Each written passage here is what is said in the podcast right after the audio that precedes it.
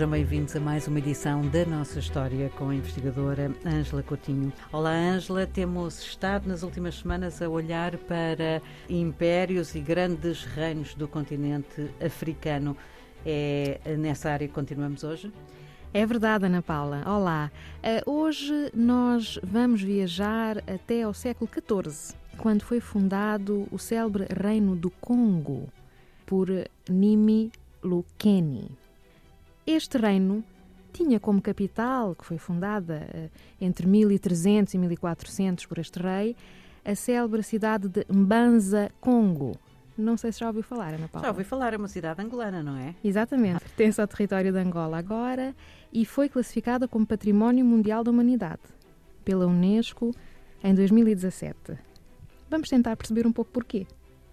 Vamos a isso. Então, este reino uh, formou-se de facto nesta altura, uh, no século XIV, por uh, alianças, mas também conquistas, não é, territoriais, efetuadas por este rei.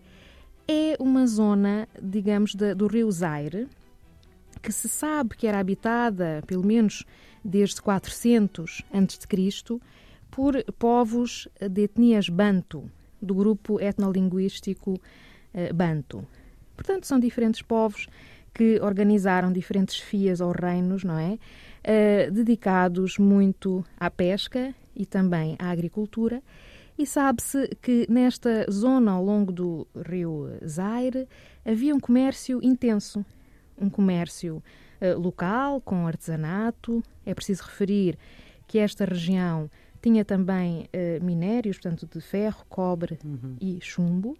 Exportou muito sal, e também marfim.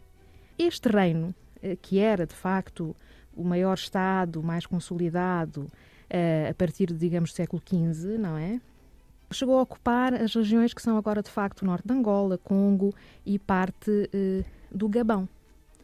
Bom, infelizmente, Ana Paula, este reino tornou-se muito conhecido nesta zona e na história da humanidade por ter tido um papel muito importante no desenvolvimento do tráfico atlântico de africanos escravizados. O reino tinha uma sociedade muito estratificada e dividia a população entre a nobreza, uh, os aldeões, não é?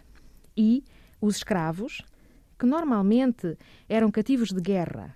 Entretanto, é preciso dizer que o rei Nzinga Mbemba que subiu ao trono em 1506, adotou o cristianismo, converteu-se e adotou a religião católica como religião de Estado, uhum. a partir desta altura, e, portanto, sabe-se que, a partir de cerca de 1514, intensificou-se o tráfico de africanos escravizados. Com o quê? Com a presença, sabemos, dos navegadores portugueses e por interesse do rei de Portugal.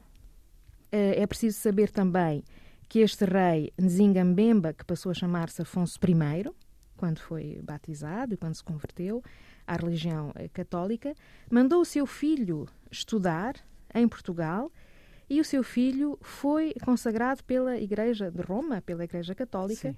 como bispo. Bispo, eh, portanto, da Igreja do Congo. O seu filho chamado Henrique. O rei Dom Afonso I pediu também aos portugueses que mandassem para o seu reino professores e técnicos que abriram escolas e hoje em Banza, Congo, que ainda é um local onde há muitas escavações arqueológicas, sabe-se que há vestígios, ruínas de várias igrejas, de escolas, para além dos palácios, não é? E até conventos.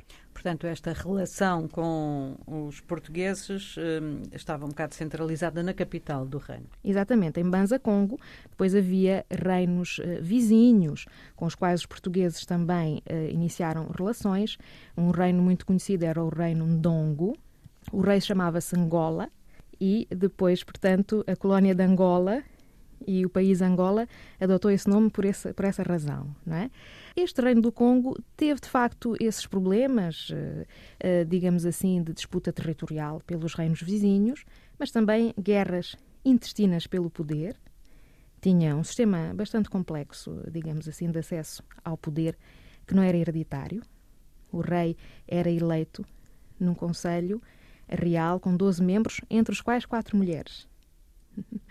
Uh, e depois de eleito, nomeava os membros da nobreza e a classe dirigente eram normalmente os seus parentes.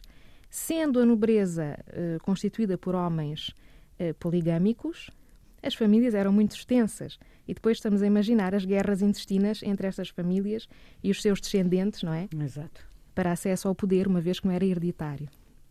Por conseguinte, por volta do século XVII, este reino do Congo desmoronou-se nesta zona por todas estas razões. Ângela, eu gostava de saber mais, mas já cedemos, claro, o nosso tempo, por isso resta-me agradecer a sua presença e combinar um novo encontro para a próxima semana. Obrigada, Ana Paula. Até a próxima.